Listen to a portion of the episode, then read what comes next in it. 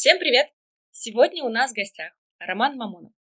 Он соучредитель и продюсер проекта Physical Transformation. Я думаю, что многие про этот проект знают, и поэтому мы очень-очень рады пригласить Романа и поговорить, собственно, про проект. Роман, привет! Добрый день! У меня, на самом деле, первый вопрос. Хочется как раз понять твою личную историю. А, как ты пришел в образование, в онлайн-образование в целом, да, соответственно, и как попал в текущий проект? Ну, я сам по себе э, в какой-то момент э, работал в B2B, продаже стройматериалов. Наемным сотрудником была своя компания. И, наверное, 10 лет назад познакомился с тренингами как явление. То есть э, были корпоративные у нас обучения какие-то, которые там компания делала. А потом я сам пошел на тренинги, и там я столкнулся вообще с таким понятием, как инфобизнес. То есть я увидел, что вот на этом люди могут зарабатывать, увидел, что с помощью соцсетей люди могут зарабатывать. То есть там легендарные какие-то люди, которые в Инстаграме на, тогда уже на тортиках делали миллионы, а я такой весь э, большой директор торговой компании и зарабатывал меньше их.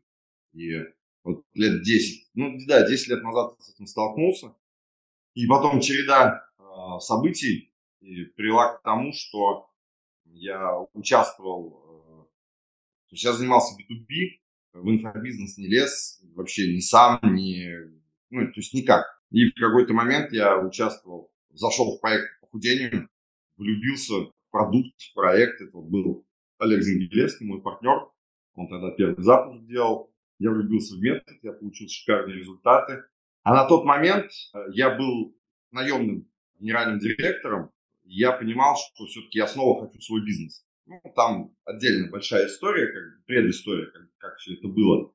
Но вот в тот период, весна 2017 года, я искал варианты, какой бизнес я могу запустить. И вот я участвовал в первом потоке Physical Transformation как участник и влюбился в продукт, влюбился в эксперта, как это вот сейчас называют, и дал рекомендации Олегу, как бы я на его месте развивал этот бизнес этот проект, дал какие-то комментарии, поэтому, и когда он давал комментарии, я говорю, а давай вместе делать.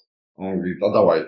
Мы начали делать, и вот э, более шести лет делаем вместе. Ну и, соответственно, там через где-то 4-5 месяцев после начала совместной работы по онлайн-проекту, ну, по физику, я уволился с наемной работы.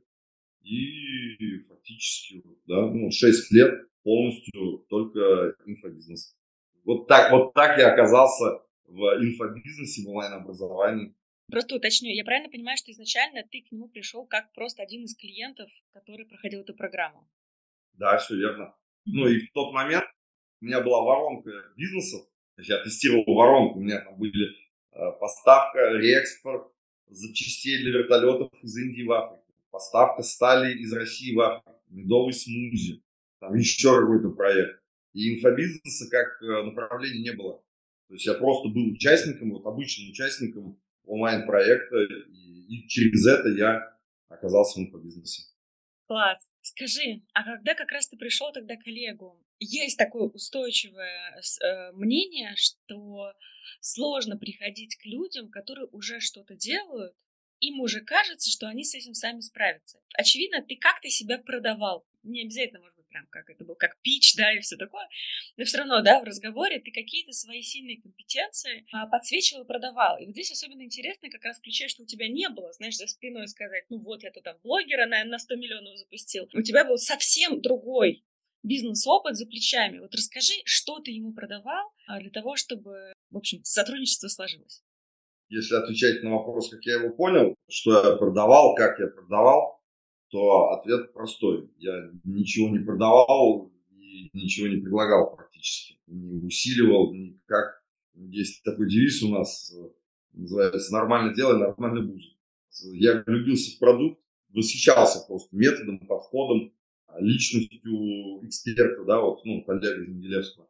Я искренне хотел просто поделиться, спросил, тебе нужна, вот хочешь я тебе покажу свою жизнь? Он говорит, хочу. Я говорю, вот смотри, я расписал план, как я бы развивал этот проект. То есть я просто искренне хотел поделиться, скажем, помочь человеку. Вот я поделился, а пока вот, это просто история на самом деле длилась 5 часов. С 10 вечера до 3 ночи. И когда в три ночи я ему отвечал на какие-то вопросы, пояснения, я, переступая там через себя что-то, мне было сложно искать, я говорю, а, давай вместе работать. И при этом, когда мы даже обсуждали этот момент, я акцентировал внимание не на сильных сторонах, а на слабых. То есть я абсолютно четко, у меня просто эти записи даже где-то остались, я говорил, что я э, закончил военную академию, я торговал трубами в стройке, э, я, я абсолютно не имел э, опыта, тогда это был SMM, э, я абсолютно не имел опыта в SMM. Да, у меня был бизнес, у меня была там лидогенерация, именно сделай лендинг, запусти трафик, то есть контекстная реклама. Но что касаемо вот, инфобизнеса, компетенции было ноль. Я об этом открыто говорил. Надо будет учиться, надо будет разбираться. Поэтому э, как я продавал? Никак. Э, на что я делал упор? Ни на что. И это на самом деле это смешно, но это действительно так. Это, наверное, один из немногих случаев в моей жизни, когда вот я искренне, ну, я не продавал, я просто вот делал вот, вот так. И оно в итоге дало одно из самых больших результатов точки зрения там, проекта, финансов в моей жизни. Это вот если отвечать на вопрос, вот, что я именно делал. А скажи, пожалуйста, по итогу, э, пошел ли ты куда-то учиться ну, каким-то там основам, азам или специфике онлайн-образования? Или, может, мы наоборот в какой-то иллюзии находимся, что нам надо поучиться, и мы, ну, как будто бы себя огораживаем пока от результата, нет, пока мы там какое-то годовое обучение не пройдем, этого бизнес не запустим. Вот э, уже как, как человек, который, наоборот, из другой сферы пришел, скажи, нужно ли проходить обучение, или ты в целом все освоил на практике очень быстро? Понимаете, есть разные подходы вообще, да, то есть к действиям, к обучению, там, к познанию нового.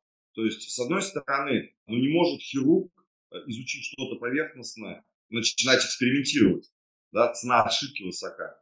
Или пилот э, самолета, поучившись по видео на ютубе, брать ответственность за жизнь людей.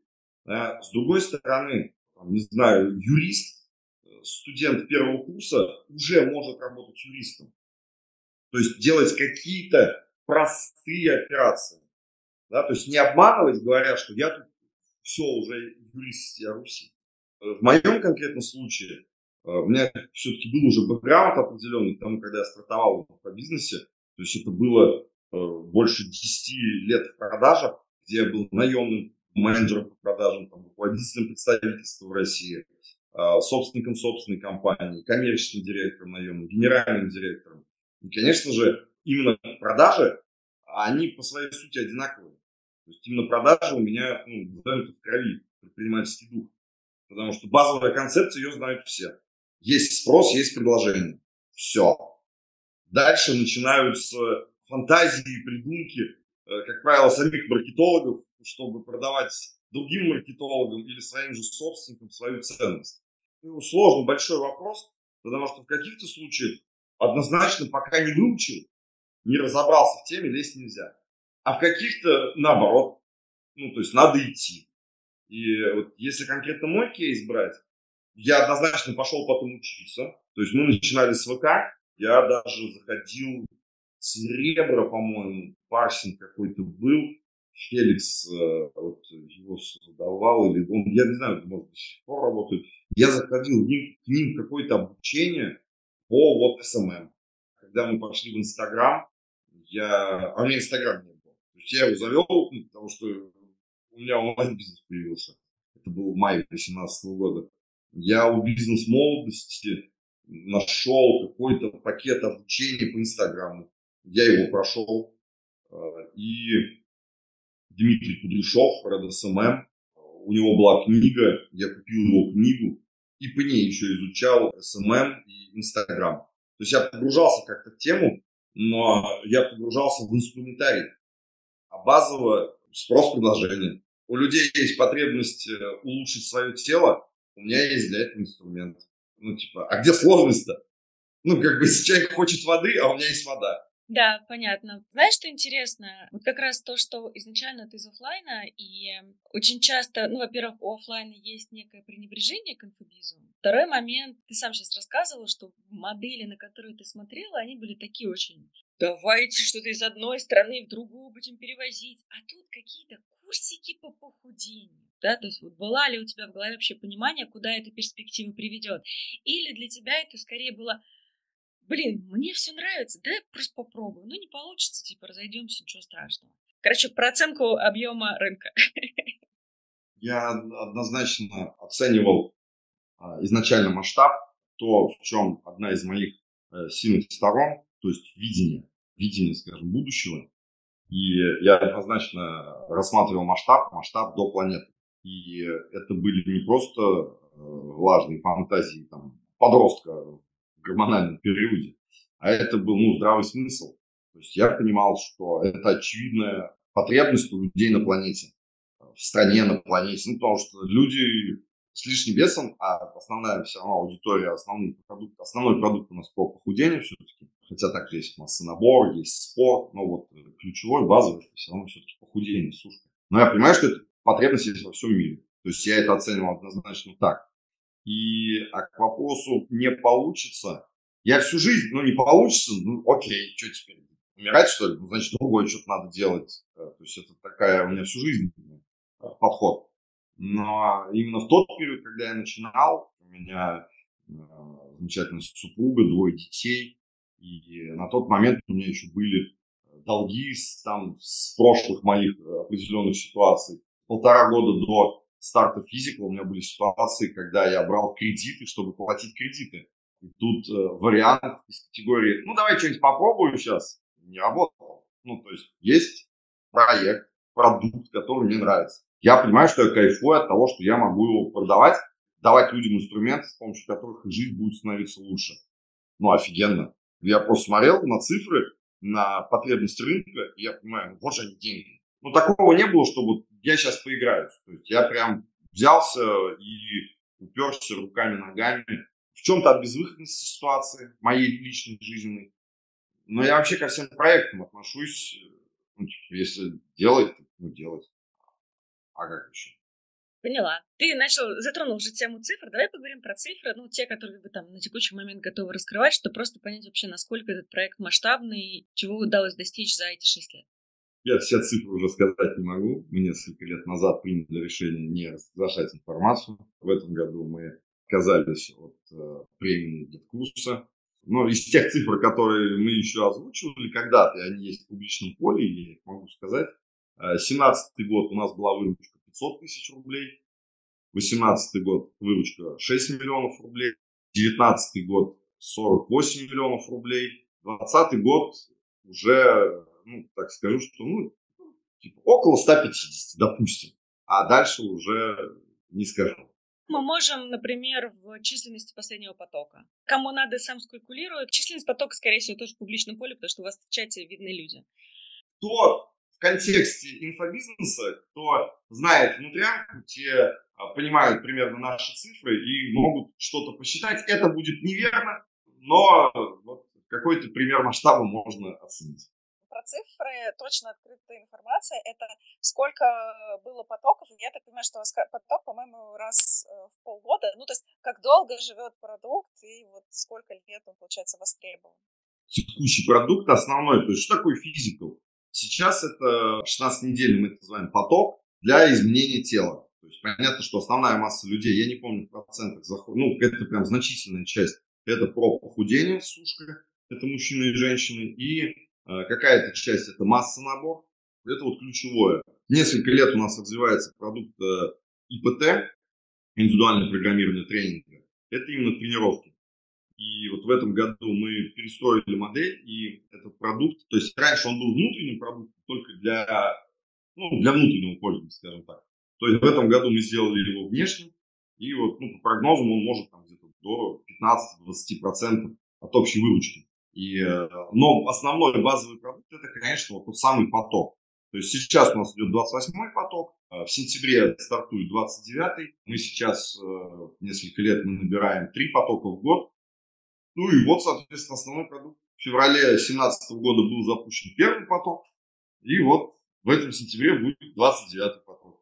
Конечно же, продукт меняется, трансформируется внутренне, внешне. Но сама суть вот это, вот это тот самый единственный, который мы качаем, развиваем.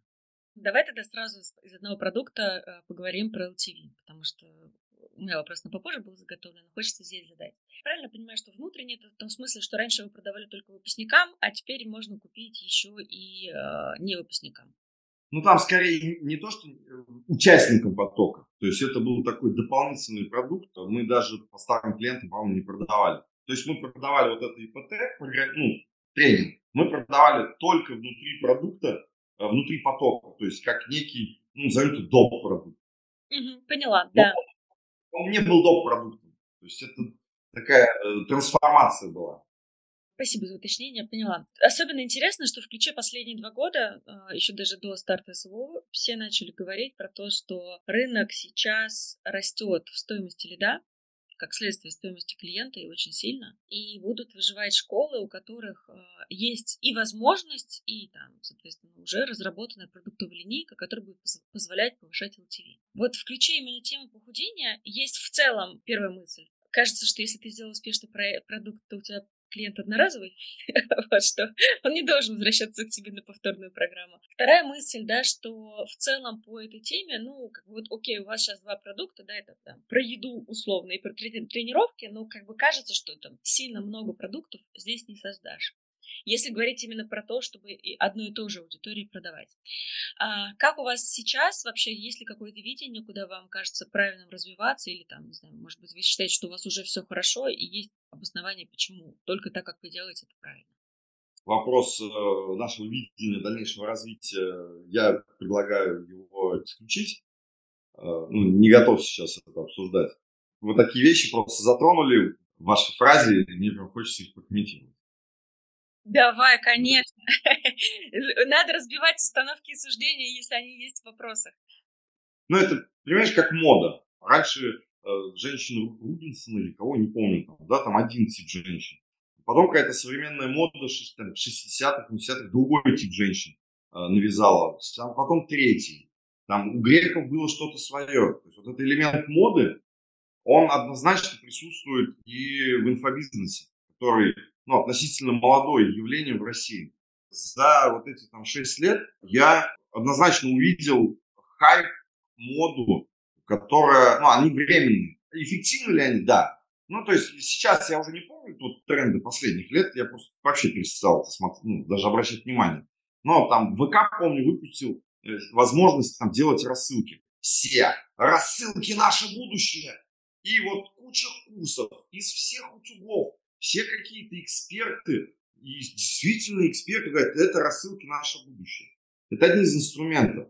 Да, э, рассылки это просто микроинструменты, да, я согласна, что сейчас это рассылки были в e-mail, стали в ВК, ну, как бы, в принципе, не изменился, какая разница, да, это просто тот же самый способ донесения информации. А продуктовая линейка — это объем денег, который ты получаешь с одного клиента, это твоя экономика проекта. А учитывая, что у нас у всех экономика складывается, по сути, из там ну, таких двух больших переменных, да, это затраты на команду и затраты на маркетинг. Соответственно, когда у тебя затраты на маркетинг начинают расти вот примерно вот так, а не как раньше, вот так, то, соответственно, ты должен начать думать, а где ты берешь больше денег. И, соответственно, оборот, он складывается из двух тоже показателей. Либо количество клиентов, либо количество денег с одного клиента.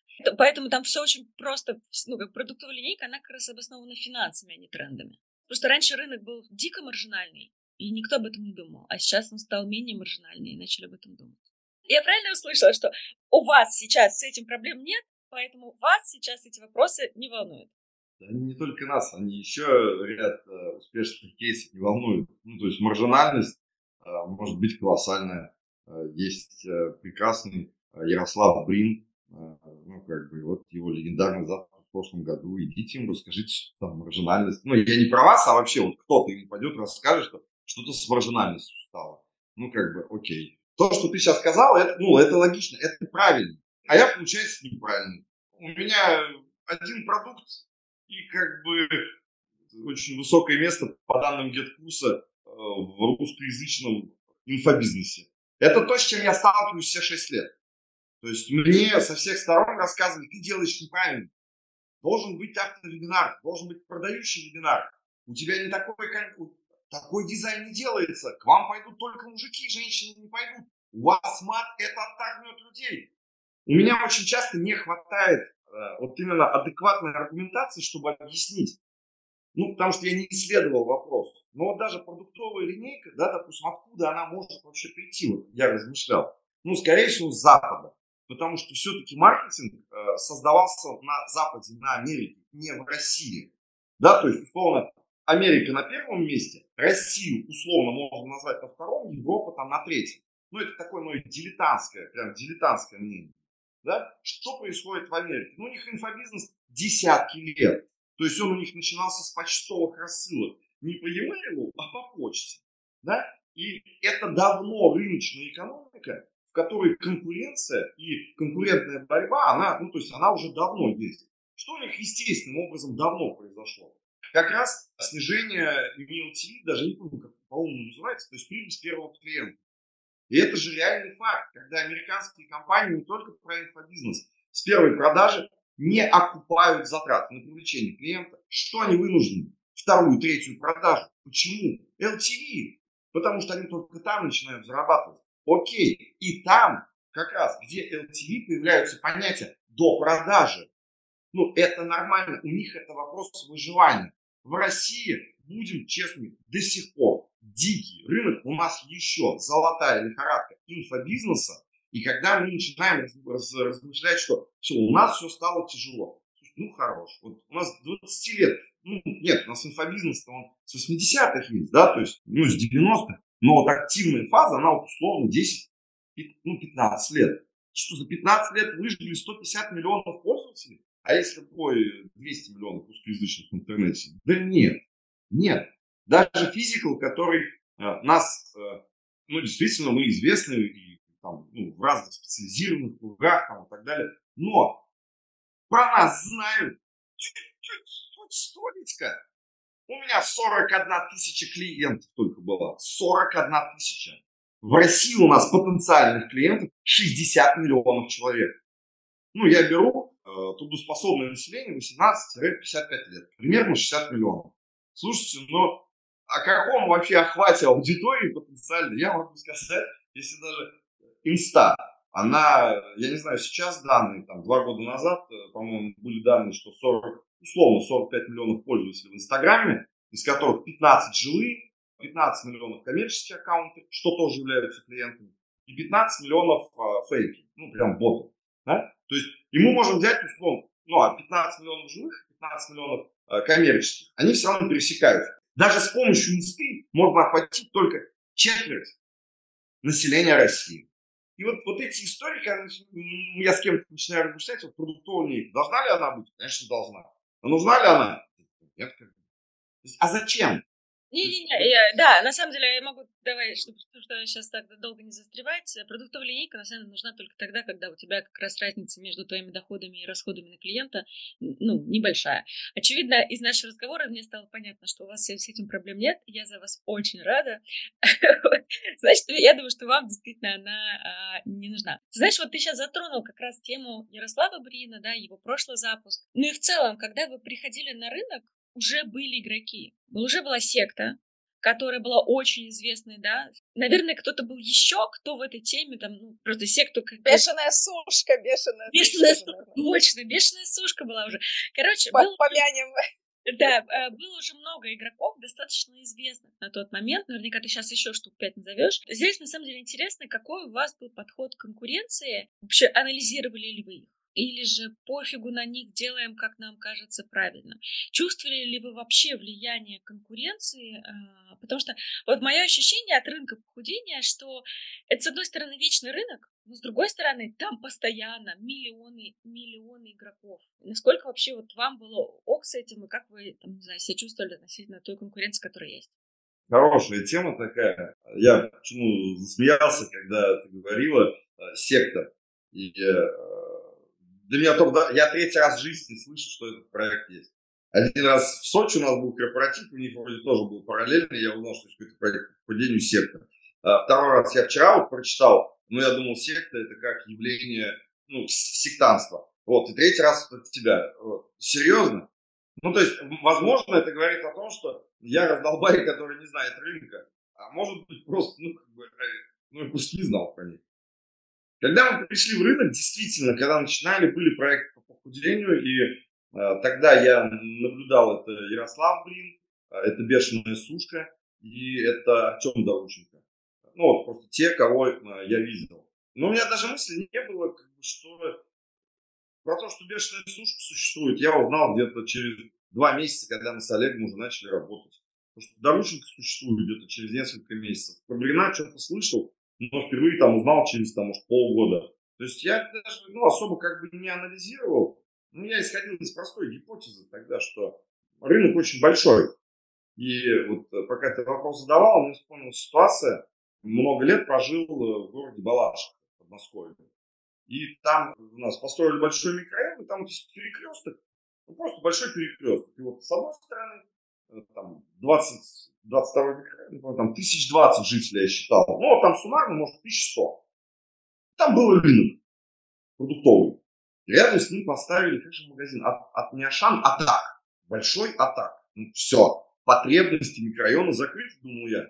Вот за несколько лет, значит, на другой конце перекрестка, и это все в радиусе, наверное, там 300, 400, 300-400 метров. Открылась пятерочка, открылась лента, на другой стороне открылась Дикси, открылся вкусвилл, и рынок даже не стох.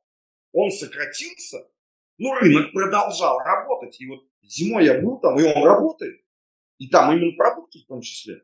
И каждый, когда магазин открывался, мне всегда интересно было наблюдать, вот это как открывается, закрывается, ну вот офлайновый магазин. Как это живешь в одном месте на динамике месяца, месяца, года, ты это видишь. Ни один продуктовый магазин, из которых я назвал, не закрыт. Они вот 10 лет открывались, открывались и открываются. И я каждый раз был в шоке.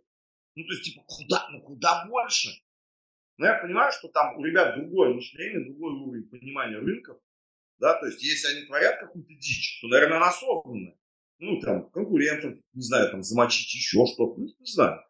Но я понимаю, что это несколько лет они работают, если там были убытки, они закрылись. Хотя у меня до сих пор в голове не укладывается, да нафиг столько очень часто, на мой взгляд, за словами большая конкуренция, там маленький рынок, стоимость лида, ну и там список оправданий так далее, просто стоит. Это оправдание, это список оправданий, почему не делать. Я слово конкуренты, ну вот еще в B2B как-то не стал использовать, мы в трудном рынке этому приучились, будучи по формальным признакам мы конкурентами, мы продавали инновационный материал, там пластиковые трубы определенного типа, и мы, в принципе, все игроки рынка, мы занимались одним. Мы меняли мышление строительного рынка с бетонных труб на там пластиковые. И мы как бы все в какой-то степени были коллегами. Вот в инфобизнес, когда я пришел, мне вообще не нравится слово конкурент. Ну, потому что это подразумевает какую-то войну, борьбу. Ну, я никогда не считал бешеную служку конкурентом. Ну, это наши коллеги по рынку, которые хорошо или плохо, там отдельная история, делают свой продукт. Ну, классно, пусть делают. Я безумно благодарен вот этим трем проектам, которые перечислил, потому что для меня это был пример возможностей. Дорученко делал тогда запуск там, на 2,5 миллиона рублей. Я восхищался. Я думаю, да вау! Это же, это же столько денег! И значит, это возможно. Мы сделали больше. Вот я узнал результаты бешеной суши. Там порядка 40 э, миллионов. Э, мы какой-то, или 30, не помню. Мы сделали 42 миллиона или 45 запусков. Так вау! Потом я узнал, что Брин делал вообще прям по слухам. Ну, вот реально по слухам. Что не буду говорить, ну, хорошую сумму денег. Это именно похудение. Вот. Я такой, класс, значит, это возможно. Я это сделал. Ну, то есть, потому что один человек смог, значит, и я смогу. Потом для меня были примерами с точки зрения э, выручки э, Митрошина, э, Афонина. Я узнал примерно их суммы запуска, но это несколько лет назад. Так, значит, это возможно.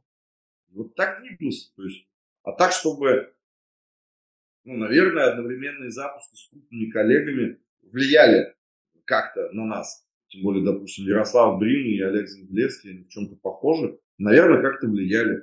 Но мне пофигу, мы все равно росли. Очень классный подход э, к этой истории. Ну, мне очень импонирует твой подход, потому что я тоже считаю, что конкуренция на самом деле выдуманная история. Мы с учетом того, что если сложить все, всех крупных игроков в своей нише, чаще всего относительно всего объема населения даже России, платежеспособного в, твоей, в твоем возрасте и все остальное, это всегда такой пук. Живя в онлайне и э, когда наши социальные сети так настраиваются, что мы постоянно видим посты друг друга, нам кажется, что как будто бы это есть, а по факту это просто пузырь. Тем не менее, знаешь, возвращаясь к твоей аналогии про Ашан и какие-то маленькие лавочки, да, хорошая аналогия, мне очень понравилась. Очевидно, что когда ты входишь в рынок, каждый хочет быть Ашаном. никому не хочется быть магазином у дома. Как ты считаешь, что вам позволило стать Ашаном в своем сегменте? Ну, скорее не Ашан, мы скорее все-таки Свил. Почему ты считаешь, что вы не Ашан, а вкусвил? А как ты это определяешь? И, собственно, и тогда окей, что вам позволило стать вкусвилом? Мы однозначно одни из лидеров, назовем это в сфере фитнеса, в сфере похудения, да, спорта. Ну, это, это практически факт утвержденный. А, я в Ашанах мало был, я бывал в основном в атаке. Они, атака и Ашан, они для меня слова синонимы, но атака это такое региональное и ну, короче, там плохое обслуживание, продукты низкого качества могут быть, там запахи какие-то. Вот. А вкусвилл это более качественные продукты, очень классный сервис, то есть такое новаторское. А Ашан я даже не помню, я просто в них не был прям больше, наверное, 5 лет. Да, что нам позволило стать одним из крупнейших игроков. Да, так можно сказать. А. Но смотри, здесь вот э, мне, я себя поделюсь, а потом отвечу на вопрос. Вот, э, то, что все хотят стать там лидерами, да, или крупными, ну, это как бы их хотелки. Здесь очень часто начинается страшное противоречие. Надо четко помнить, что бизнес или масштабы бизнеса – это просто инструмент для достижения каких-то целей. Будем реалистами, что кому-то нужно признание. Он или она самый крупный. Детство, мама, папа, психология, почему-то. Кому-то нужна власть, директор или директриса, неважно. Кому-то нужны деньги, чтобы спасать всех, помочь всей родне, помочь всем собачкам, кошечкам. То есть истинные цели у людей своя. То есть они вроде ртом говорят одно, я хочу больше денег. И тогда спрашиваешь его, а зачем ты запустил, вот, ну, это чуть-чуть пошучу, а зачем у тебя 10 продуктов? Ну как же это продуктовая линейка, у меня будет много денег. А чуть-чуть разговариваешь с человеком, выясняется, что ему экшен нужен. И у него шило в одном месте, ему нужен, нужна движуха. А давай это, давай это, давай это. Человек такой. У него есть какие-то свои потребности. И, конечно же, вот люди, когда не понимают свои истинные мотивы, истинные цели, желания, они начинают натягивать сову на глобус. Вот брать этот инструмент, бизнес, я хочу быть самым как, большим. Зачем? Ну, то есть, а кому-то просто деньги не нужны, а кто-то боится денег. А кто-то доказывает, что нужны деньги, ну, если мы говорим про бизнес, нужны деньги, начинаешь разговаривать с человеком, а его потолок желаний – это, там, не знаю, дом, машина и там какая-то пенсионное накопление а это цена вопроса не лидера рынка. Ну, то есть это там миллион-два миллиона рублей, ну, допустим, миллион в месяц, стабильный, 20 лет, и все будет закрыто. Человек это внутренне понимает, но то он декларирует, хочет быть лидером. Поэтому он не становится. На самом деле очень интересная история, когда мы начинаем говорить, типа вот, а как другим повторить успех. Это такое пояснение большое, конечно. Ну ладно. А что нам помогло? Эм, я, это наше желание, наши цели, наши, ну, мои мечты, желания, мечты Олега Зингелевского. Он искренний фанат э, своего продукта. Почему он стал таким специалистом? Потому что еще там за 10 лет до физикла он не то что искал, на чем бабла заработать, а его просто не устраивало дичь, мрак, невежество, которое было в фитнес-индустрии. Нельзя есть после шести. Ешь куриную грудку, нюхай, там, не знаю, огурцы, будешь худеть. Ну, то есть вот какие-то мифы. И он, и он, он с этим боролся, он это изучал. В моем случае, тогда мне, я хотел денег. Я хотел определенный уровень жизни. Для себя, для своей жены, для моей семьи. Ну, то есть я хотел определенный уровень жизни, я к нему шел. Конечно же, в моих глубинных мотивах это некая Э, честность – это действительно помощь людям. Ну, то есть я тогда был спасатель в худшем смысле этого слова, я пытался всех спасти. То вот потом это трансформировалось, и мне действительно нравится ну, давать какую-то информацию или инструменты людям, и жизнь людей от этого становится лучше. Ну, то есть, когда я читаю сам, ну, давно, кстати, не читал, читаю отзывы наших участников, ну, то есть у меня мурашки и иногда слезы наворачиваются. Или я смотрю фотографии, ну, кейсы до-после. Я вот сейчас говорю, мурашки по рукам, по ногам. И вот эта комбинация, мое желание денег на качественном продукте, на ценности, да, то есть вот на помощи людям. И у Олега это, вот это, ну, назовем это, я, может быть, неправильно что-то говорю, но это какая-то борьба с невежеством. Вот это вот соединение и дало вот э, рост успеха. Ну и там, конечно, еще факторы. То есть это мой опыт, это мои конструкции, мои установки по жизни, мои концепции. Это однозначно личность Зингелевского, как он улыбается, как он говорит. Его текст – это вообще уровень Бог. Ну, то есть я до сих пор читаю посты, я восхищаюсь. Есть это то, что у него было. Когда он боролся с невежеством, я до сих пор элементарно раскачиваю друзей, когда мне хочется поугарать ну, на, на продажу. Ну, ешь бургеры и худей. Можно есть на ночь. Можно есть сахар. До сих пор люди шокируются. Как? И вот так у нас это все происходит. Такой новаторский подход. Комбинация наших личностных каких-то компетенций. Да, конечно, однозначно крутой продукт. Ну и вот мышление. Мышление мое, мышление Олега. Потому что без мышления ну, никуда. Я считаю, что все создается дважды. Первый раз в голове, второй раз в реальности. Ну, мне кажется, невозможно взять, типа, о, что-то получилось в мире, ну, благодаря твоей деятельности. Это же, значит, здесь сперва создавалось. Я видел эти картины и до сих пор продолжаю видеть. Ну, я их воплощаю в жизнь. Люди, ну, это простой тест, я иногда общаюсь, когда с людьми, такие вопросы. Сколько ты можешь зарабатывать в месяц, спрашивают. Ну, и люди так что-то считают, прикидывают, ну, такие, допустим, миллион, отвечает человек рублей. Я говорю, пипец. Ну, давай откроем Конституцию Российской Федерации или религиозные книги, там написано, что ты, Иванов Иван, не можешь зарабатывать больше миллиона. А типа 10 не можешь, что ли? А 50, а 100? Ну, я же не могу, отвечает человек. Я говорю, в смысле, ну, как ты? Ну, ты можешь, ты просто не умеешь или не хочешь. Знаешь, одна из вещей, почему мы пишем подкасты, потому что самое важное это не инструменты, а мышление. Вот как бы то, как люди мыслят, а самое определяют уже дальше, какие они инструменты берут, не берут, во что верят, что делают и так далее. И э, каждый раз, когда я задаю вопросы, я получаю совсем не тот, там, ну, знаешь, когда ты задаешь вопрос, ты плюс-минус понимаешь обычно, в каких сценариях люди будут отвечать, а у тебя ты все время отвечаешь вообще не так, как я, я это планировала. Вот, это очень кайфово э, и очень интересно. Как раз ты сейчас затронул тему того, что у Олега есть его суперскиллы, да, вот в частности написание постов. Я когда изучала ваши социальные сети, обратила внимание на то, что вы используете совсем не попсовый контент. Ну, то есть, условно, там, э, я понимаю, окей, секты ты, ты не очень в курсе, неважно, да, там, если взять большое количество блогеров и вообще там то инфополе, которое есть, чаще всего контент дается всегда максимально облегченным вплоть до, там, не знаю, танцев Reels, да, и, там, для того, чтобы, основная идея, что люди приходят в социальные сети не учиться, не познавать, а они приходят отдыхать и развлекаться. У вас же наоборот, у вас сами посты, они очень такие осмысленные, местами даже тяжеловатые к изучению, то есть это прям полноценные единицы контента, да, как полноценный урок, в который надо садиться и погружаться. Я отчасти услышала, что, видимо, влияние Олега и его подхода к созданию продукта. Были ли у вас вообще внутри дискуссии на эту тему? Насколько имеет смысл вот выдавать контент вот таким, какой он есть? И не перекармливаете ли вы людей пользой? Да, нет ли такого, что из-за того, что у вас настолько полезные посты, что можно просто по ним условно худеть и не ходить э, в платные программы? Были ли у нас дискуссии внутри? Их не было. Они есть.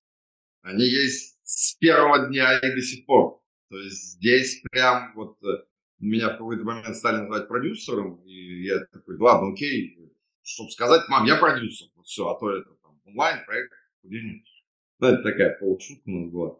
А Олег же эксперт. Ну, шесть лет назад такой терминологии почти не было. То есть она сейчас создалась, и окей, она подходит. Конечно, вот это противостояние продюсера и эксперта.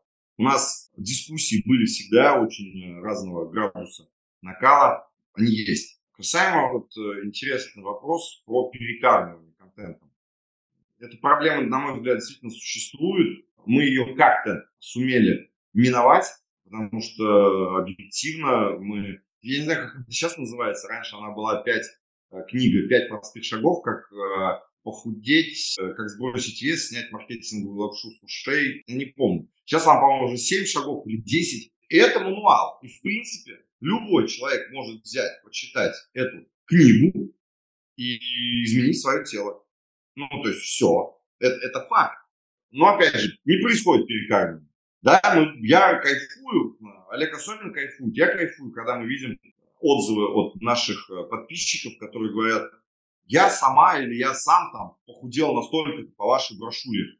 Счастье какое, ура! Ну, в мире все давно условно придумано. И что обманывать-то?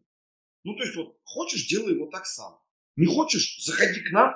Ну, мы тебе за деньги сделаем, вот, ну, то есть, понятно, что с нами это быстрее и эффективнее. Ну, то есть, мы создаем такую модель, что, ну, а как иначе?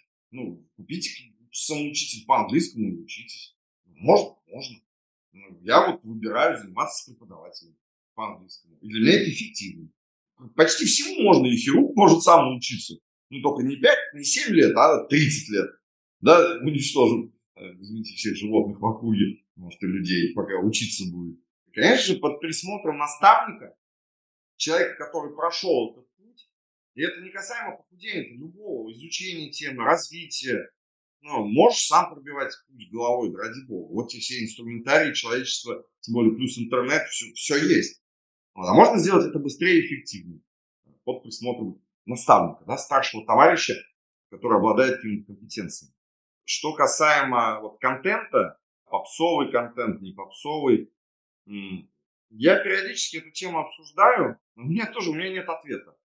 Конечно же, когда у нас был легендарный какой-то год, мы выпустили, э, это исследование, это фактически, это, наверное, на кандидатскую тянет, материал про сахар. И он был, я не помню, в 10 частях, то есть это 10 постов. То есть 10 постов с полностью слайдами, графиками. Это монументальное, это исследование, это очень большая, глубокая работа. И там уже подписчики угорали, мы вся команда угорали. Я не помню, это был 20 год, мы говорили, 22 год. А, Сахар, часть 145. Ну, то есть шла публикация. И у меня до сих пор нет ответа. Я сейчас принимаю гипотезу, что, ну, на самом деле, мы это называем а, профессиональный, экспертный контент или профессиональный. На самом деле у нас есть, там, условно, три типа контента. Ну, мотивашки, как мы их называем, это прекрасные посты без глубинных исследований, ссылок, это какие-то мысли Олега или какой-то про лайфстайл. Вот мы стараемся на самом деле комбинировать. И работа с контент-планом вот в таком ключе у нас имеет очень большое значение. И вот команда маркетинга у нас научилась это делать просто великолепно. Я, наверное, год-полтора вообще не прикасаюсь к контент-плану. А раньше это был стержень все работы. И моя гипотеза заключается в том, что люди читают сложный контент. Я хочу верить, что они такие, о, как сложно, ни хера не понятно, но очень интересно. То есть мы как бы так подтверждаем свою экспертность. Ну, потому что объективно мне кажется, что, наверное, только там 3-5% людей хотят погрузиться ссылки, в факт, ну, то есть прямо глубоко изучить тему доказательств. Может быть, таких людей больше, я не знаю. Но у нас есть элемент попсы, однозначно, но у нас есть и элемент вот этого э, высокого искусства, творчества. И вот э, комбинация его дает. То есть я считаю, что можно работать только на попсовом контенте. Можно работать только на профессиональном контенте. Ну, то есть, но все от целей и задач. У меня здесь нет ну, рецепта. Вот в нашем случае сработала комбинация. Мы пытались поймать, э, отследить эффективность, что все-таки влияет. Мы так и не смогли. Ни опросы, ни интервью. И теперь я, мало того, я настаиваю, чтобы был профессиональный контент. Нас был разговор недавно про YouTube, и какая-то первая серия видео начала планироваться попсовая. Я, я всю жизнь топил за попсу. Ну, если вот эти термины брать, которые ты предложила, вот, я за попсовый контент топил. То теперь я говорю, пожалуйста, дай проф-контент на YouTube. Пусть это будет 117-часовая лекция про сахар, я готов. Это круто. Ну, то есть, ну, я не знаю, что сработало, поэтому повторяем все. Это вот про контент. У меня есть такая гипотеза, что люди часто такие вещи даже, может, не читают, но им важен тот факт, что они есть. И это, типа, просто, как, знаешь, дополнительная галочка в голове. Ну, эти ребята замороченные, они молодцы, как бы им можно доверять. Условно, это вот, типа, вот плюсик в карму, и на этом все. Это как с отзывами, Ален. Никто их не читает, не смотрит, но люди видят, о, 50 страниц отзывов там. Ну, значит, многие люди прошли, и значит, людям нравится. Но вот это читать, вот это, о боже, там, ну, каждую историю никто не будет. А, я, например, да, вот проекты всегда по похудению или вот эти все фейс-фитнес, я такая фотка до, фотка после, я беру. Вот у меня, например, вот это срабатывает. Наверное, у кого-то, да, там, дипломы, да, и вот классно, когда, мне кажется, есть весь набор. Э, изучая, как бы готовилась к интервью, изучая социальные сети, я, знаешь, на что обратила внимание? Что у вас, по сути, да, Physical строится все-таки на личном бренде Олега. Но при этом нету Олега, вот который вне контекста физикал. То есть Олег не показывает, как он там, не знаю, ездит в отпуск, ходит в магазин, ну вот это вот вся классика, которая блогерская есть. Тоже интересно, а, потому что, ну, как бы, если взять любые курсы Митрошина, Фонина и всех-всех-всех, а, они, собственно, говорят о том, что наилучшие продажи происходят тогда, когда покупают именно лайфстайл блогера, да, покупают, по сути, его, да. А у вас все-таки, да, э, покупают скорее подход и результаты. Были ли у вас попытки перейти вот в этот лайфстайл и попытка вот именно показывать личную жизнь Олега и вообще больше его раскрывать как персоналию, как личность? Что-то какие-то попытки мы типа пытались, но оно мне как-то не нравилось. Мне Олег не нравилось. Чтобы адекватно все это вести, надо быть человеком, который это ведет. В годы моего детства э, не было интернета еще. Но уже тогда были люди, которые писали письма счастья бумажные, скидывали тебе в почтовый ящик и говорили, перепиши это письмо и отправь 10 людям, тебе будет счастье. Я думаю, эти люди, которые писали такие, я бы ни разу не переписал. А, а вот они, наверное, истории сведут с радостью. Ну, нормально. У меня одноклассница, я помню, e-mail появились, и она вот начала мне слать, нам было 20 копеек лет, и она начала мне слать какие-то приколы, мимасики. Да-да, Аська, по-моему, была, еще не было. Ну, то есть она вот через почту слала вот какие-то вот приколы. Я вот думаю, вот у нее со сторис вообще все идеально. Ну, то есть это определенный типаж. Конечно же, это можно наработать.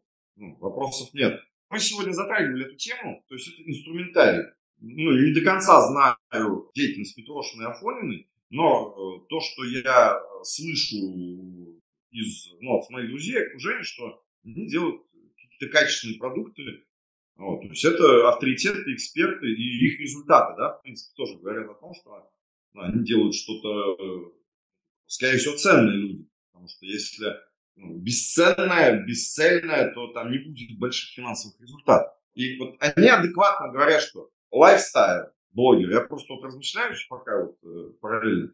Продает ли это? Конечно, продает. Ну, то есть однозначно, это рабочий инструмент. Надо ли его использовать? Ну, не факт. Но, опять же, на кейсах мы используем. До начала вот этих событий э, прошлого года у нас 80% клиентов было из Инстаграма. У нас практически не было сторис э, с лайфстайлом, лайфстайлом, ну, короче, жизнью Олега. Не было. Мы при этом росли, и, ну, опять же, наши результаты говорят, что можно и без этого. И тут опять интересный вопрос, да, что такое Reels? Это инструмент внутри инструмента. Это инструмент, нет, это как инструмент внутри инструмента, который тоже внутри другого инструмента. То есть это внутри Инстаграма. Инстаграм это часть только там соцсети, часть интернета, не касая офлайна. Ну, то есть это вот можно ли через, только через Reels продавать? Можно. Кучу примеров, которые продают. Я восхищаюсь, как люди это качественно делают. Мы так не умеем. И у нас в свое время была... Я много общался тогда а, с коллегами разных сфер инфобизнеса. У них охват Reels больше, чем охваты постов. А у нас наоборот. У нас охват постов значительно больше, чем охват Reels. Может быть, у нас собралась читающая аудитория. Я не знаю. Каждый должен под свой бизнес рассматривать. Потому что, ой, не Reels, это Stories. Сейчас Reels, вот, это же Reels теперь, это все, все Reels. У тебя какой охват Reels? Ну, это вот мода, о которой я говорил. Рабочий ли это инструмент? Рабочий. Ну, наверняка кто-то на этом делает шикарный результат. Надо ли это всем использовать? Не факт. У нас, по-моему, мы что-то сделали два рилса, три. Ну, это, с одной стороны, может свидетельствовать о том, что мы консервативные, колхозники, которые не рассматриваем новое. А может быть, наоборот, мы не распыляемся, а вот продолжаем бить в одну точку. Поэтому надо ли показывать лайфстайл, вот хотел сказать, блогера. Откуда это появилось? Ну, 10 лет назад не было блогеров. Были инфобизнесмены. А не была старая школа инфобизнеса блогерами. Ну, потому что тогда явления такого в России не было. Потом появились блогеры, которые не являлись инфобизнесменами. Потом произошла трансформация. Блогеры, имея шикарные большие аудитории, прекрасное влияние, начали создавать свои продукты. Но они же блогеры. Они что умеют делать? И хорошо умеют делать. Вести сторис, reels, контент. И теперь, конечно же, они будут адекватно говорить, что надо это использовать. Ну, потому что они выросли из этого. Так же, как я вырос из холодных звонков, а потом, благодаря бизнес-молодости 10 лет назад, э, лендинг, контекстная реклама, конечно же, теперь у меня везде трафик. Ну, вообще без разницы какой, мне нужен трафик. То есть это вот такие установки, которые есть у каждого, они могут быть эффективны, неэффективны. То есть надо комбинировать и разбирать вот конкретно к своему бизнесу. Потому что, с одной стороны, надо усиливать сильное.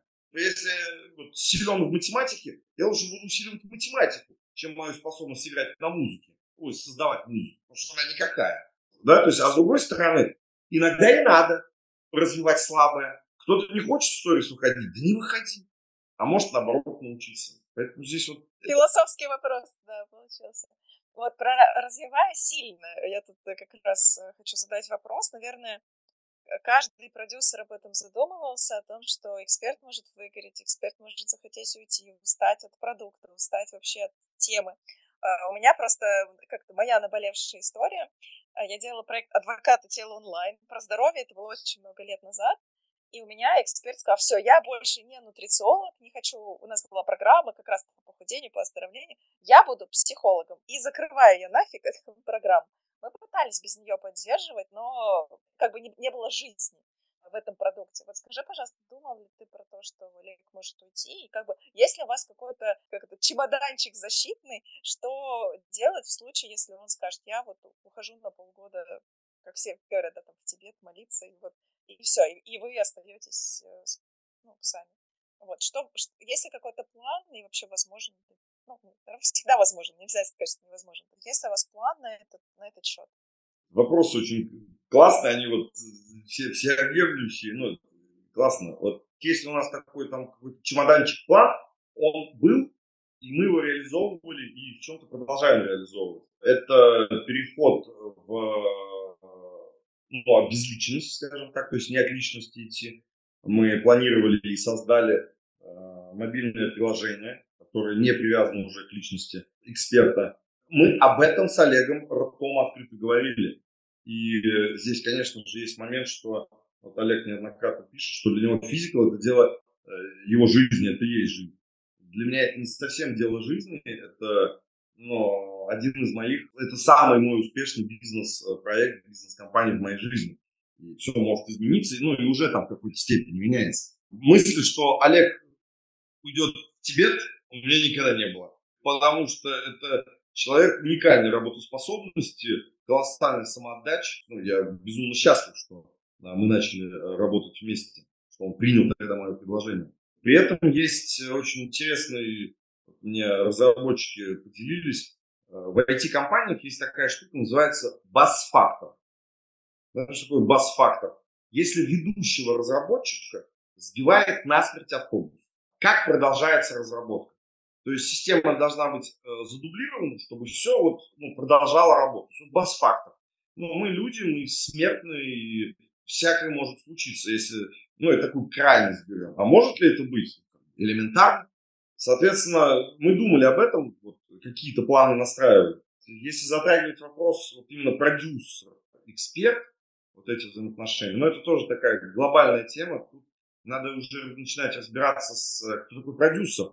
Я не был продюсером изначально, я действительно соучредитель компании, который я строил бизнес. Потом все говорят, ну ты продюсер. Я говорю, ну ладно. Да? А опять же, и сейчас вот э, слово вот как менеджер по продажам слово менеджер из-за вот этой менеджер по продажам, оно обесценилось в России. То есть, ну, его, его спахабили. Потому что менеджер, на самом деле, это вообще абсолютно другое, чем менеджер по продажам. И вот, на мой взгляд, продюсер, это же все-таки э, из э, шоу-бизнеса, из, э, телев... из э, киноиндустрии, из музыкальной индустрии. Там продюсер это немножечко другое, чем то явление, которое сейчас называется на бизнесе продюсирование. И потому что продюсер в одном случае это полноценный предприниматель. В другом случае это просто project менеджер который прошел какие-то курсы. В третьем э, случае это таргетолог, который прошел кучу клиентов, и теперь он себя считает продюсером.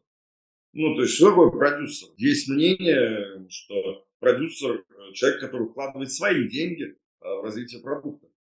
Много ли продюсеров, которые приходят со своим баблом, хорошим, вкладывают в эксперта и развивают его?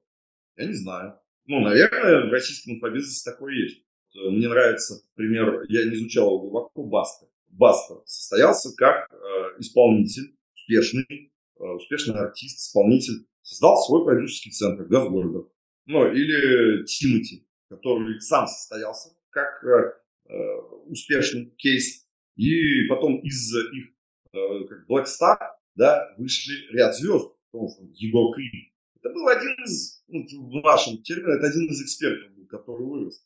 Вот если рассматривать взаимоотношения в инфобизнесе продюсер и эксперт, типа, а если эксперт уйдет, а если продюсер уйдет, а как доли распределять, а кто за что отвечает. Здесь очень надо сильно э, разобраться, кто такой продюсер.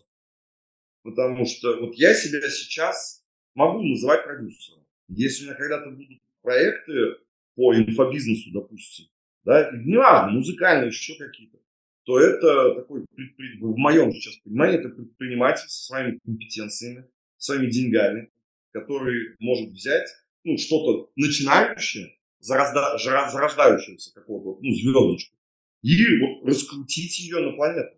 Недавно услышал кейс, еще не изучал.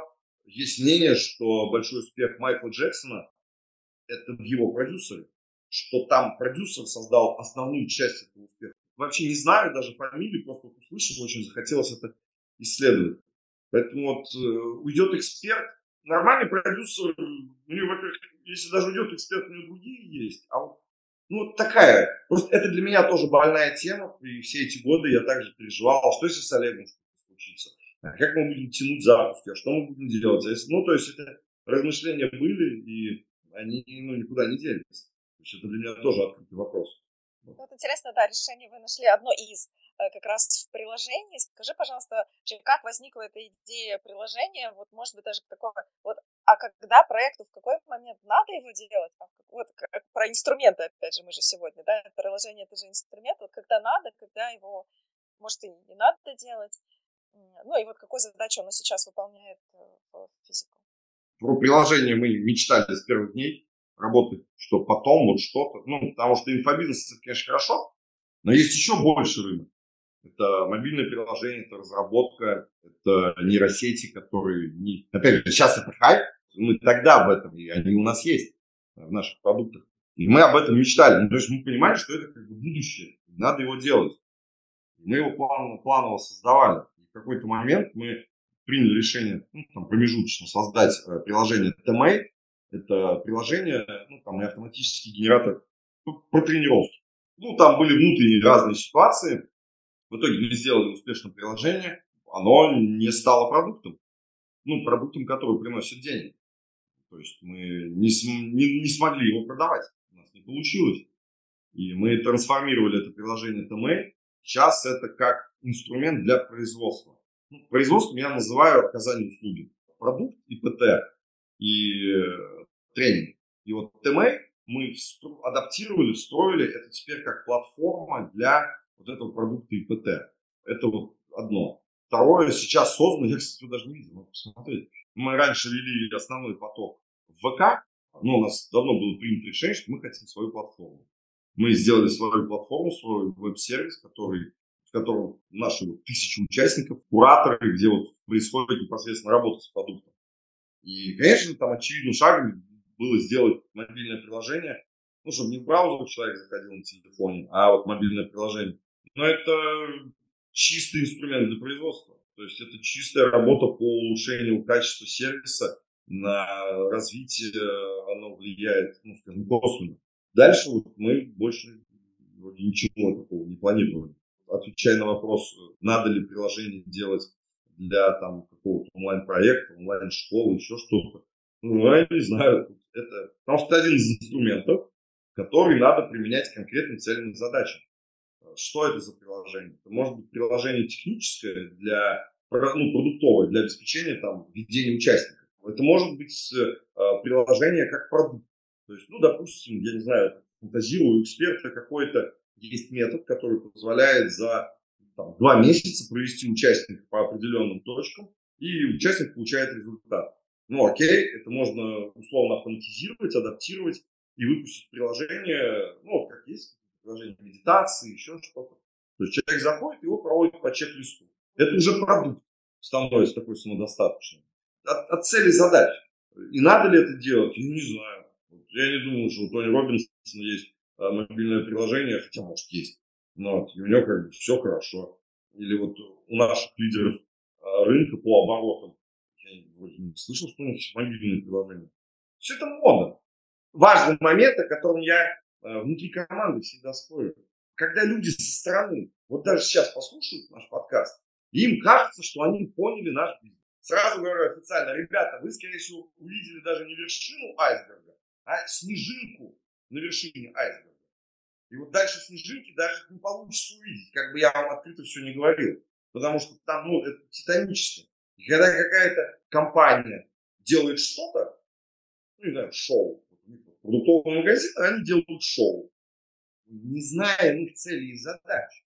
Зачем они это делают?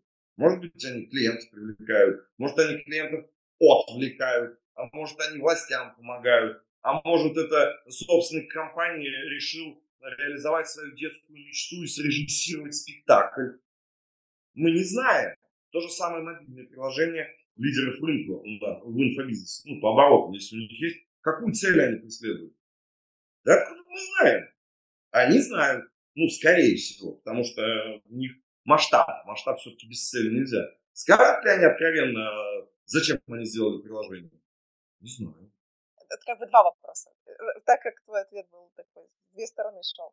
Первое, ты сказала, что не получилось продавать как продукт, это интересно, почему не получилось. А второе, потом вы переделали это в, ну, скажем так, сервисное приложение, которое помогает оказывать услугу. Вот вообще как-то вы замеряли или стало ли лучше там какая-то оценка, лучше ли стали люди доходить благодаря приложению? Вот можешь ли и на тот, и на тот вопрос я подробно не смогу ответить, потому что он затрагивает э, внутренние вопросы, которые у нас были физиков. Но если так вот э, в общих, э, почему не взлетел? Ну, на мой взгляд, ну, потому что мы, это мое субъективное мнение, потому что мне кажется, мы ошиблись изначально в выборе продукта. Это был тест гипотезы. Но сразу могу сказать, что физика поток, да, который 29-й, а за эти 6 лет у нас был хардкор месячный а, поток. А, потом был какой-то смс, 20-дневный тест, 20, 21 день длился смс, сброс мальца сальца, бесплатный вот такой пробник. Был 12-недельный поток, потом был 16-недельный поток. Есть там некая группа продленка. Мы создавали клуб выпускников основа, он даже в каком-то формате еще функционирует. То есть тестов было много, Какие-то из них не прижились, какие-то из них гармонично встроились в основной продукт. Ну, то есть, это вот тоже иллюзия, что вот, мы создали поток, вот, и вот мы, мы его продаем, посты публикуем. Ну, нет, конечно, это глубокая работа внутри. Вот TMate один из таких продуктов получился. Дало ли это какой-то результат? Я не могу сказать однозначно, потому что внедрение приложения TMate, продукт, как вот продуктовый инструмент. Параллельно с этим шли большие изменения по работе команды, которая занимается этим продуктом. То есть там ну, большая перестройка. И мы даже не пытались вычленить влияние тех или иных факторов. То есть мы зафиксировали состояние до. Сейчас до сих пор идет процесс изменений. И у нас сейчас глобальная задача, чтобы стало лучше да, там, по определенным критериям. А вот когда станет лучше, мы уже начнем дальше разбираться, что влияет на улучшение. Кстати, вот Алина скажет, что делают на рынке приложения. Я подписана на девушку, ее зовут М. Нурба, она в Казахстане. И она, у нее фитнес-марафон. И вот она сделала сейчас свое приложение Фил с, по-моему, или Фил з, как-то вот так. Э, но только вот выпустила, тоже хочу интересно посмотреть, э, вот, ну, как бы, что люди делают в качестве приложений, потому что такое новое интересное направление. Моя такая гипотеза связана, знаешь, с чем? У вас не маленький чек. У вас чек насколько я помню, там до 30 тысяч, да? Пусть это там три месяца, и там, неважно сейчас там, какое наполнение, это очень большой чек. А весь рынок приложений это, это рынок просто мелкочековых историй, там типа 1, 2, 3, ну 5 долларов в месяц. И, соответственно, и э, весь рынок, в общем-то, держится на органике. Вот там ни по-другому, а, ни, у никого экономика практически не сходится. То есть у тебя органический трафик из поисковых систем Apple и Android, который к тебе приходит, ты, соответственно, спокойно монетизируешься, нет ноль затрат на маркетинг, они даже если есть, они все равно небольшие, относительно общей структуры должны быть. И, соответственно, и только так, либо у тебя должны быть большие инвестиции, которые ты можешь... Рекламы очень много, рекламы. Рекламы много, да, да, рекламы много, но если ты начнешь копать внутрь, на самом деле те, которые реально большие, они либо живут за счет инвестиций, и у них там есть большой план, и они вот то, о чем мы говорили в самом начале, большинство никто не окупается на старте. Либо же они держат ее на уровне такой, что они просто 30% от своего бюджета тратят на маркетинг, при этом а, зарабатывают они с а, органического трафика. Это просто вопрос о том, что это совершенно разные модели и майндсеты. Ну, то есть, когда у тебя, ты там продаешь что-то за 10, за 5 долларов в месяц, почему там ребята так, ну, так силен, силен у них продуктовый маркетинг? Потому что они там каждую конверсию, потому что каждая эта конверсия потом влияет на эти там их дополнительные 5 центов, а эти 5 центов это вообще львиная часть. Но у них это потом помножится на тысячи входящих с органики, и для них это становится... А у нас совсем другое. У нас типа 30 тысяч сюда, 50 тысяч сюда. Ну, то есть мы гораздо... Да, то есть то, о чем ты сейчас говорил в самом начале, да, продуктовая линейка нам не нужна, да, потому что у нас и без продуктовой линейки все хорошо.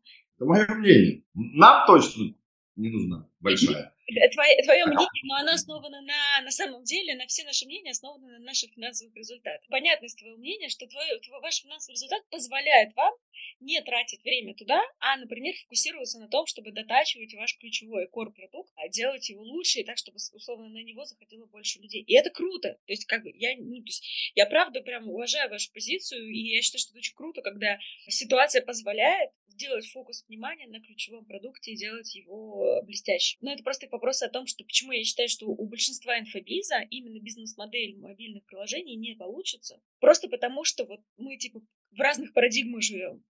У нас совсем другое отношение к экономике, к доходам и ко всему остальному. И когда мы приходим туда, мы смотрим на то, что там происходит, и мы такие, чего это за возня? Ничего себе там. Опять вопрос инструмента. Есть это даже инфобизнес. Это что? Это инструмент бизнесмена. Один бизнесмен и занимается заводами сталелитейными, другого продуктового магазина, третьего ин, инфопродукты. И сейчас такие компании, как Сбер, Яндекс, по-моему, Северсталь, они идут в инфобизнес, в образовательное, ну, потому что в образование. Вот, а образование это то же самое, инфобизнес, да, то есть что такое инфобизнес? Информационный бизнес. И это просто один из инструментов.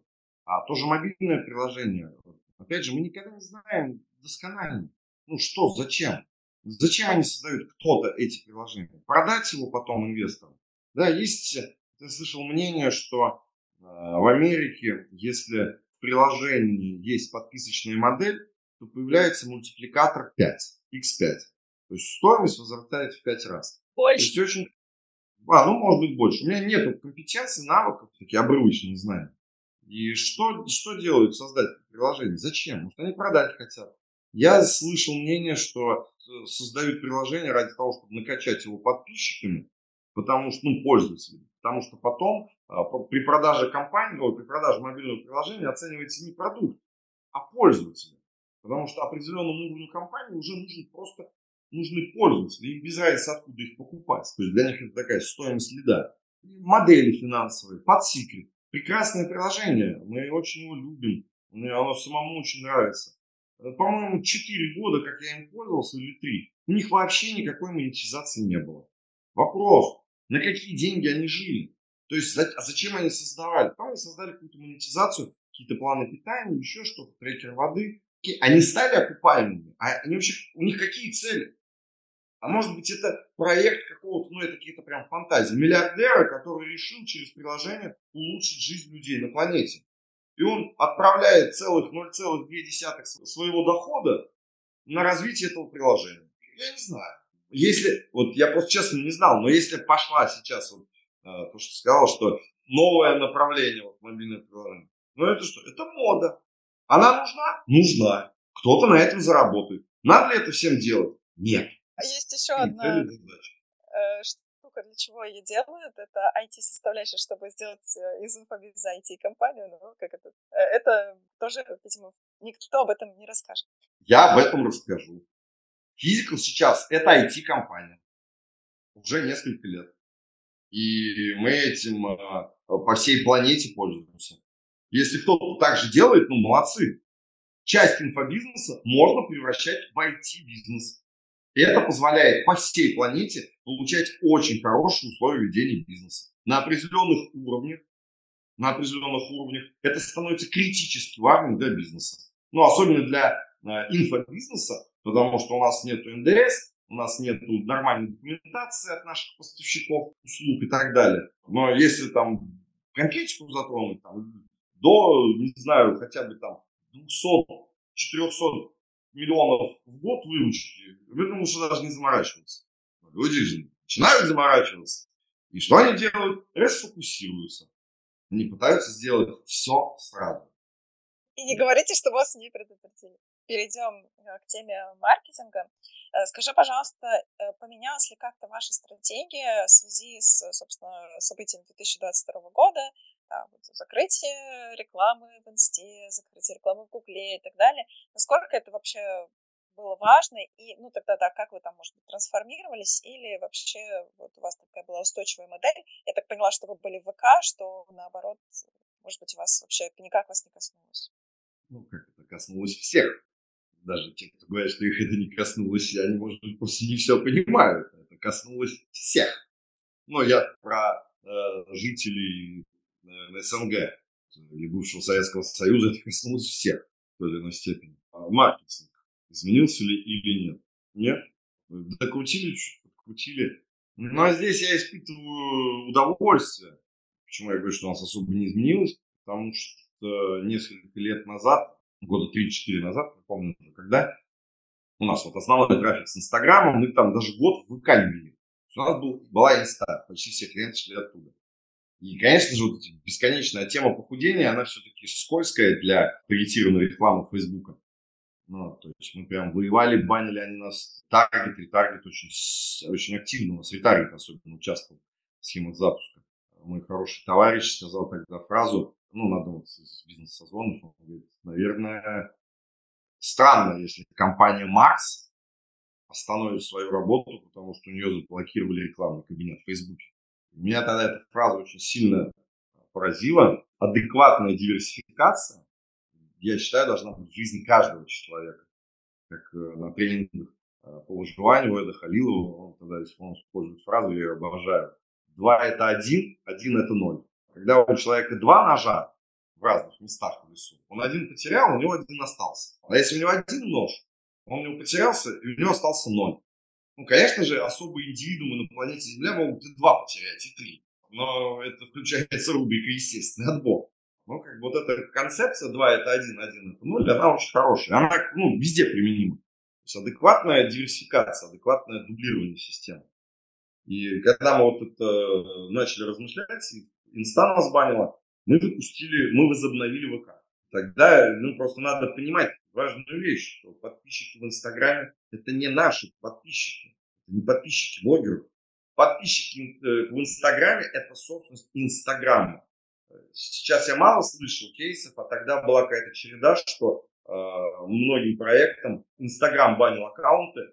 Я такой, нифига себе, это какой-то дебил где-то там решил, что мы какие-то не такие, забанил э, нам аккаунт, и, и типа что, физик остановился? Ну, это чушь. И тогда уже ВК было продано, или раньше, не помню, ну, было продано России, мы поняли, что это стало государственной э, соцсетью, мы возобновили ВК, начали его активно качать.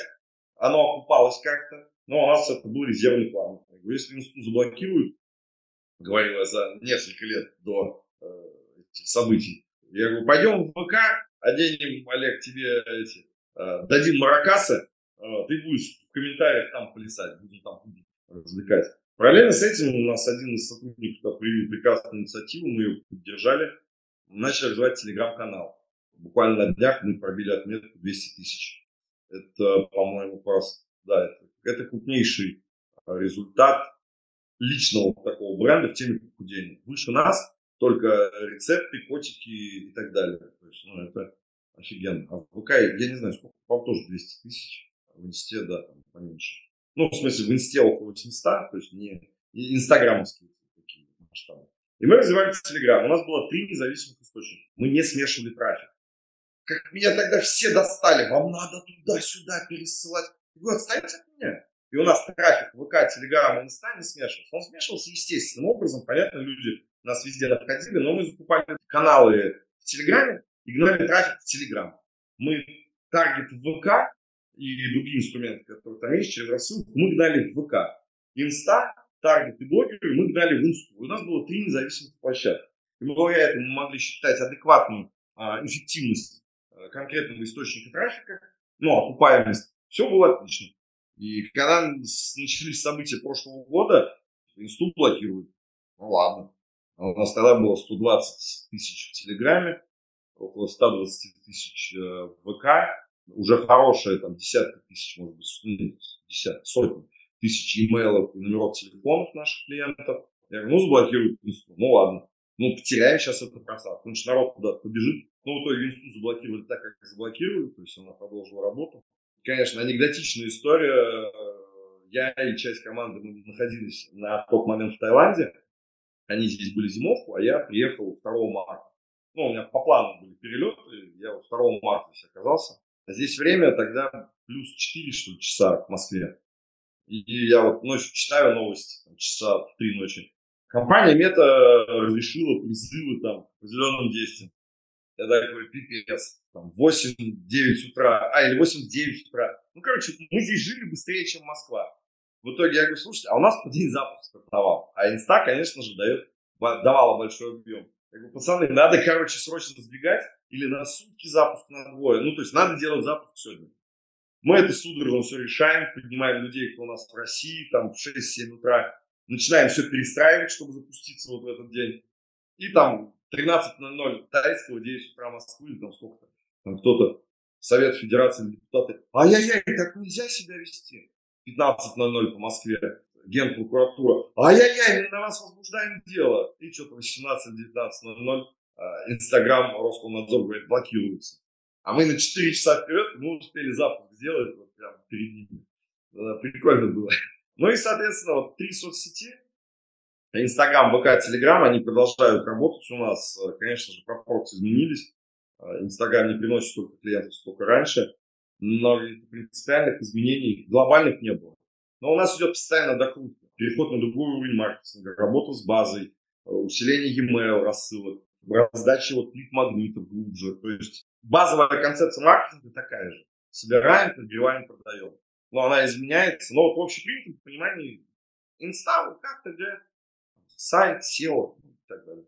Слушай, как раз ты сейчас задал, затронул вопрос базовых принципов маркетинга, и ты тоже про сегодня уже про это говорил, что тебе э, многие говорили про автовебы и другие инструменты. Вопрос, почему приняли решение остаться именно в этой модели, потому что она как раз больше блогерская, да, собрать трафик на, на блог, блогом прогреть и запуском запуститься, да, но при этом, ну, объективно, запуск — это всегда стресс, Запуск — это там жесткое выгорание всей команды. Запуск — это на самом деле, учитывая, что я знаю, что у вас тысячи людей заходят на запуск, это гигантская нагрузка на всех кураторов, которые происходят внутри. Ну, то есть как бы прям такая стресс-система. А ведь можно, кажется, ну, кажется, да, распределить ее, сделать какие-то автоворонки, соответственно, и там людей запускать порциями, и таким образом распределить стресс там сделать его нормально. Наверняка у тебя есть ответ, почему вы делаете так, как вы делаете. Почему мы продолжаем так делать? Потому что у нас не получилось сделать по-другому. Ну, это факт. Мы пробовали и автовебинары запускать, вот и у нас и с нейросетями боты. Большая работа была проделана, но результаты всех экспериментов по ряду причин были ну, неудовлетворительными. Это нельзя было масштабировать. Это как раз стабильность системы, и мы мы всегда это пытались сделать, и мы продолжаем пытаться это делать. То есть даже вот группа э, «Основа», э, вот это годовой, это фактически клуб. Тогда пошел тренд, я вас видел, Ласло, об этом тогда рассказывал Дмитрий Кудряшов. Ну, на меня больше влияние Дмитрий Кудряшов тогда оказал вот, через его книгу. Ну, просто я больше как-то за ним наблюдал. И вот мы для этого делали клуб, чтобы у нас был стабильный, прогнозируемый денежный поток. Потому что запуски, помимо того, что стресс, это еще и другая финансовая модель. Финансовые кассовые разрывы никто ни в каком бизнесе никогда не отменял. Стабильно входящий денежный поток, прогнозируемый, это очень комфортно и очень классно для бизнеса. В том числе мы вот хотели э, мобильное приложение для этого. В том числе вот в этом году мы продукт ИПТ, он ежемесячный. То есть туда люди заходят каждый месяц первого числа. То есть там есть группа, которая, он условно бесконечный продукт. Мы сегодня затрагивали тему, но не стали ее разворачивать. То есть если похудение, у нас там тоже есть э, определенный срок жизни клиента, не LTV, а именно вот срок жизни клиента. Коротко скажу, если 10 человек, 10 лет человек э, жирел, то за 4 месяца это не исправить это год-полтора нормальной, адекватной работы. Ну, что есть, чтобы не выпадали волосы, чтобы цикл сохранялся у женщин, чтобы вот мы поэтому растем, чтобы ну, ну, качественный, качественный продукт. Мы пытались это делать, и автовебинар мы пытались, мы приглашали ключевых экспертов рынка, чтобы создать автовебинар. Боты, у нас команда, я не знаю, итерации 4, наверное, мы делали. Это скорее для нас зона роста вот давайте четко просто понимать, то, что когда я говорю, что вот у нас продукт один, и вот мы его запускаем, я не призываю так делать всех остальных. И когда я испытываю удовольствие и гордость от одного продукта, это действительно так, это круто. Но при этом это не наша слабость. Адекватная диверсификация она должна быть. Продуктовая линейка, она в каком-то ключе должна быть. Если человек делает 3 миллиона в месяц, то есть там в год 30 миллионов, какая нах продуктовая линейка? Ты один продукт научись нормально делать. Ну, потому что э, если продукт классный, ценник адекватный, а так мало, значит, и этот продукт решает реальные потребности, а не высосанную из пальца, как очень модно. Придумать, что это нужно людям. Людям, как правило, нужно то, что не нужно. Для меня это зона роста. Для меня, для компании, для меня лично по жизни как человека и для компании это большая зона роста. То есть сделать адекватную диверсификацию, если мы говорим физикал, опять же, инструментарий, то есть чтобы были еще инструменты. Но вот оно надежнее, стабильнее и легче масштабируемое. Потому что через вот эти тесты ты уже легче видишь, куда направить свой фокус внимания, то есть чтобы он э, дал рост. Инстаграм, там не 3 миллиарда сидит, если мы говорим русскоязычным, да, и мы уже охватили очень много. Да, можно на, на Инстаграме делать больше. Можно ли сделать, там, не знаю, 10 миллиардов на Инстаграме русскоязычном? Мне кажется, нет. Ну, с такими чеками. А если размышлять и смотреть на рост продуктов в годы десятилетия, то это тупиковый путь. То есть нужно тестировать другие. Но это уже вопросы крупных проектов, которые прошли определенный этап роста. Почему у нас этого нет? Потому что у нас не получилось. Я горжусь, что мы это пробовали, но вот фактически вот основной трафик это вот привычные, привычные соцсети. Класс, спасибо тебе большое за ответ. И здорово, что ответ был честным. Мне, конечно, безумно хочется еще поговорить там больше, больше, больше в глубину, но я понимаю, что у нас уже время подходит. Поэтому хочется тогда поговорить скорее про тебя и откуда ты берешь информацию. Я уже сегодня говорила о том, что мне нравится, что в ответ на вопрос ты отвечаешь совсем не так, как там условно я ожидала. Чувствуется, что вот у тебя есть какая-то внутренняя позиция, она очень твердая. И очень много вопросов, которые вы делаете, вы делаете совсем не так, как условно считается, надо делать на рынке, да, то есть как бы это очень классно. На самом деле это подтверждает это как раз еще раз мысль, что, блин, может быть по-разному как бы не, не это определяет. Тем не менее, как раз интересно понять, за что ты читаешь, что ты, какие курсы проходишь, откуда ты берешь информацию, которая позволяет как раз в том числе иметь свое мнение, твердое мнение и не, там, не сбиваться со своего личного курса. Как бы я не ответил на этот вопрос, это будет только про меня. Даже другой человек себе это не сможет применить никак когда говорят, что посоветуйте какие книги почитать, ну, я скажу, но эти книги повлияют на какое-то небольшое количество. То есть вот этот э, рецепт успеха, результатов каждого человека, он складывается с рождения. Из негативных событий, из позитивных. Это все влияет на нас. Наши примеры, окружение, в школе, в институте, везде. То есть это, это, это очень, очень большой багаж влияния. То, что на меня лично повлияло, откуда я беру тренинги, книги, знания, это моя уверенность понимание процессов. Ну, из тренингов на меня э, однозначно большое влияние оказал тренинг «Спарта» и «Бизнес-молодость». Я не помню, 11 или 12 год. И э, я тогда прошел весной «Спарту», затем в июне или в июле прошел «Бизнес-молодость». У них там назывался это интенсив. И в сентябре, по-моему, прошел «Миллион за сто».